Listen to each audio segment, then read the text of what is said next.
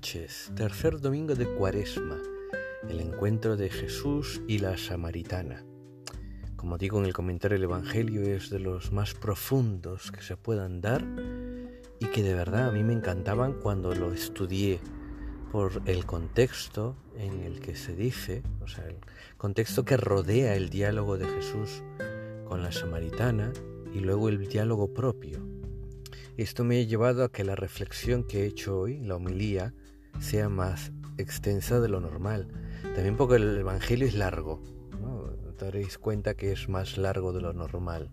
Incluso más largo del comentario que he puesto en YouTube hace unos días sobre este mismo Evangelio. Pero bueno, espero que os pueda ayudar mucho y tener esa apertura de mente, apertura de corazón para encontrar al Señor, que esa es la finalidad. Os dejo con, con la homilía. El Señor esté con vosotros. Lectura del Santo Evangelio según San Juan. En aquel tiempo llegó Jesús a una ciudad de Samaria llamada Sicar, cerca del campo que dio Jacob a su hijo José. Allí estaba el pozo de Jacob. Jesús, cansado del camino, estaba allí sentado junto al pozo. Era hace la hora sexta. Llega una mujer de Samaria a sacar agua y Jesús le dice, dame de beber. Sus discípulos se habían ido al pueblo a comprar comida. La samaritana le dice, ¿cómo tú, siendo judío, me pides de beber a mí, que soy samaritana? Porque los judíos no se tratan con los samaritanos. Jesús le contestó, si conocieras el don de Dios y quién es el que te dice, dame de beber, le pedirías tú y él te daría agua viva. La mujer le dice, Señor, si no tienes cubo y el pozo es hondo, ¿de dónde sacas el agua viva? ¿Eres tú más que nuestro padre Jacob, que nos dio este pozo, y de él bebieron él y sus hijos y sus ganados? Jesús le contestó, El que bebe de esta agua vuelve a tener sed, pero el que beba del agua que yo le daré, nunca más tendrá sed. El agua que yo le daré se convertirá dentro de él en un surtidor de agua que salta hasta la vida eterna. La mujer le dice, Señor, dame esa agua, así no tendré más sed, ni tendré que venir aquí a sacarla. Él le dice, Anda, llama a tu marido y vuelve. La mujer le contesta, No tengo marido. Jesús le dice, Tienes razón, que no tienes marido que has tenido ya cinco y el de ahora no es tu marido. En eso has dicho la verdad. La mujer le dice, Señor, veo que tú eres un profeta. Nuestros padres dieron culto en este monte y vosotros decís que el sitio donde se debe dar culto está en Jerusalén. Jesús le dice, Créeme, mujer, se acerca la hora en que ni en este monte ni en Jerusalén adoraréis al Padre. Vosotros adoráis a uno que no conocéis, nosotros adoramos a uno que conocemos, porque la salvación viene de los judíos.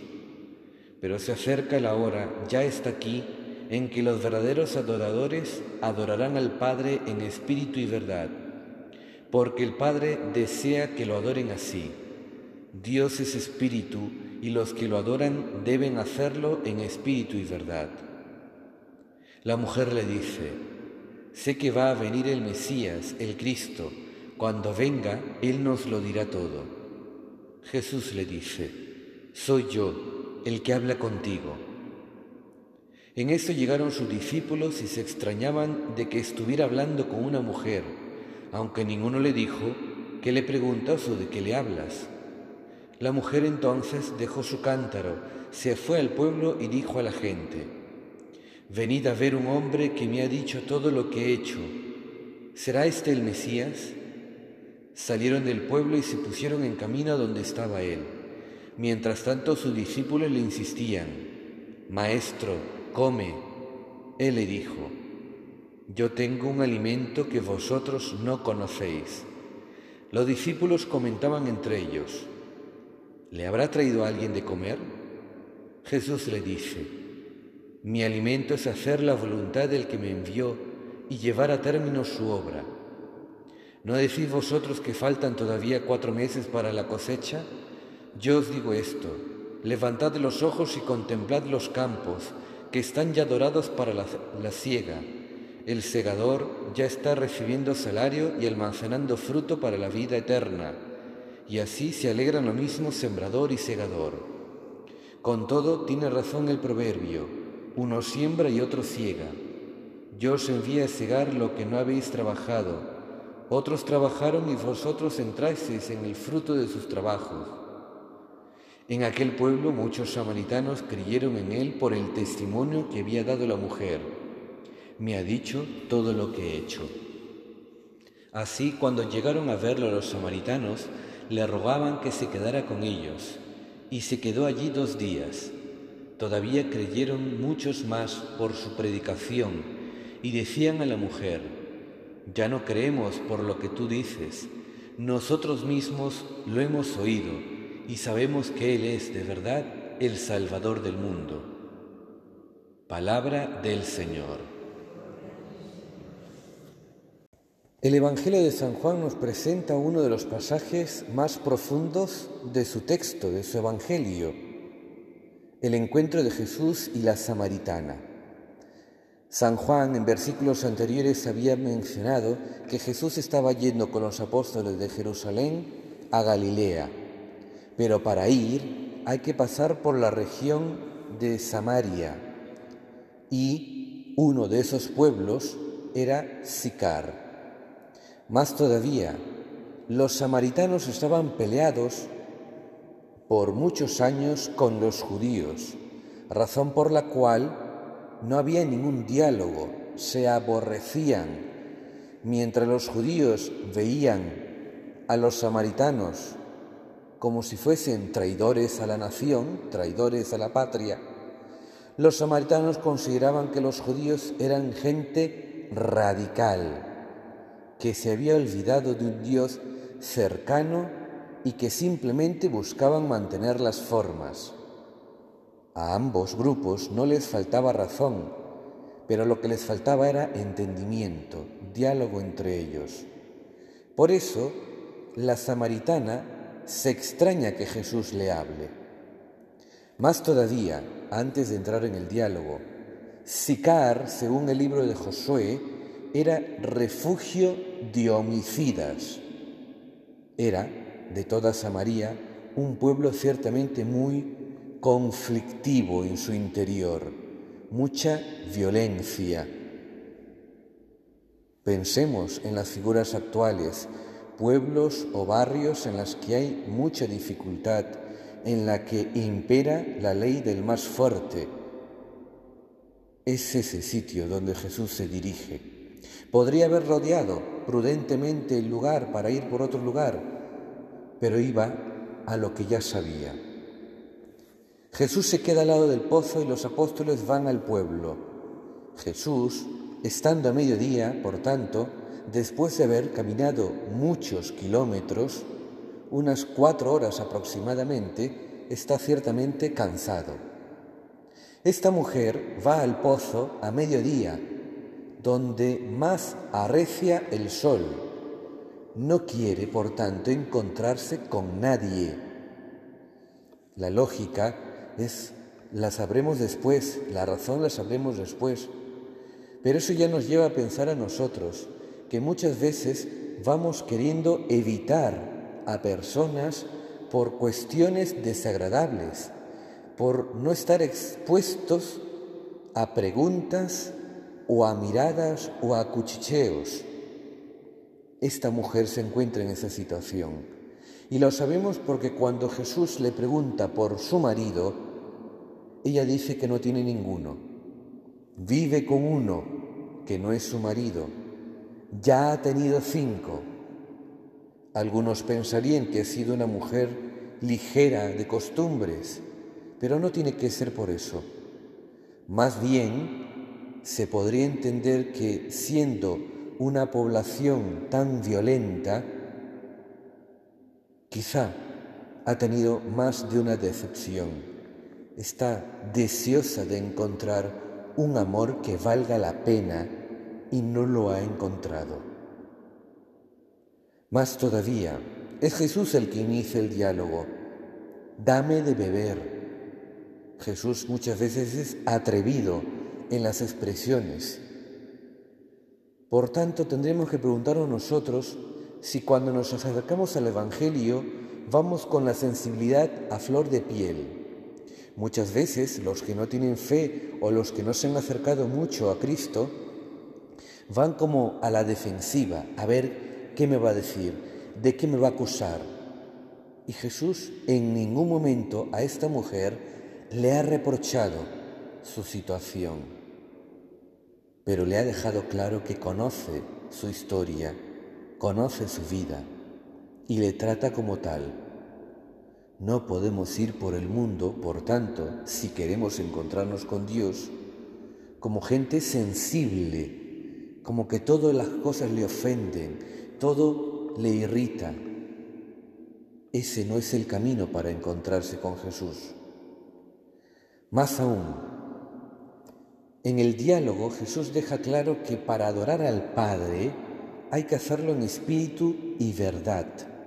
¿Eso qué significa? con pureza de corazón, con sinceridad, con la totalidad del ser. Es verdad, tenían razón el reproche a los, a los judíos, que se habían quedado en la ley, pero no por eso significa que allí no estuviese la verdad, que los que vivían la fe en Jerusalén no daban el testimonio que tocaba. Pues sí, es verdad, que para adorar a Dios hay que hacerlo con pureza de corazón también.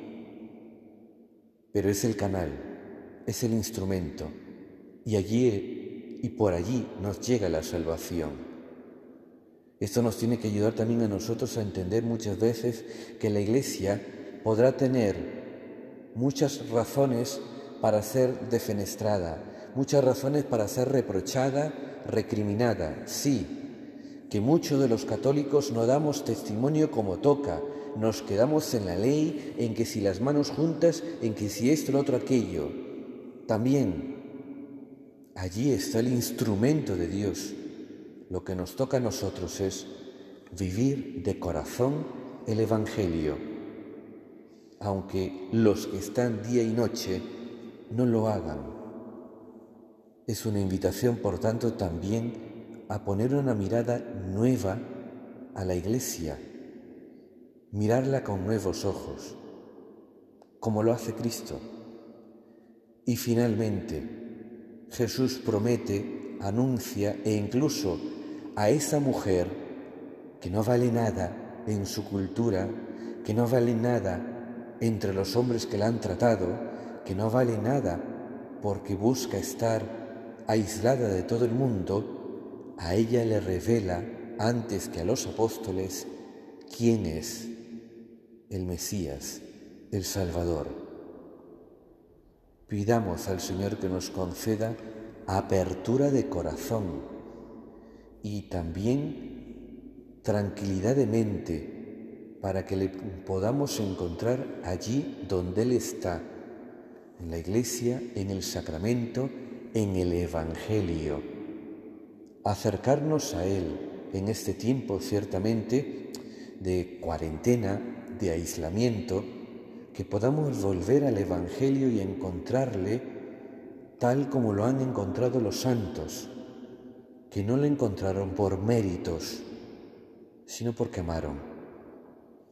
Que esta mujer que en su momento, luego de encontrarle, supo dar testimonio a los de su pueblo, nos ayude también a nosotros a que conociéndole de verdad, le compartamos con alegría, incluso en los lugares donde nunca nos hubiésemos atrevido a hacerlo. Esta mujer fue el pueblo del que huía, del que no quería ser vista ni interrogada, con algo tan real como su propia verdad, me ha dicho todo lo que he hecho en mi vida que podamos compartir la fe así, que Dios no nos mira con carnet de identidad, de devoción, sino con la pureza que nos lleva a cuidar unos de otros.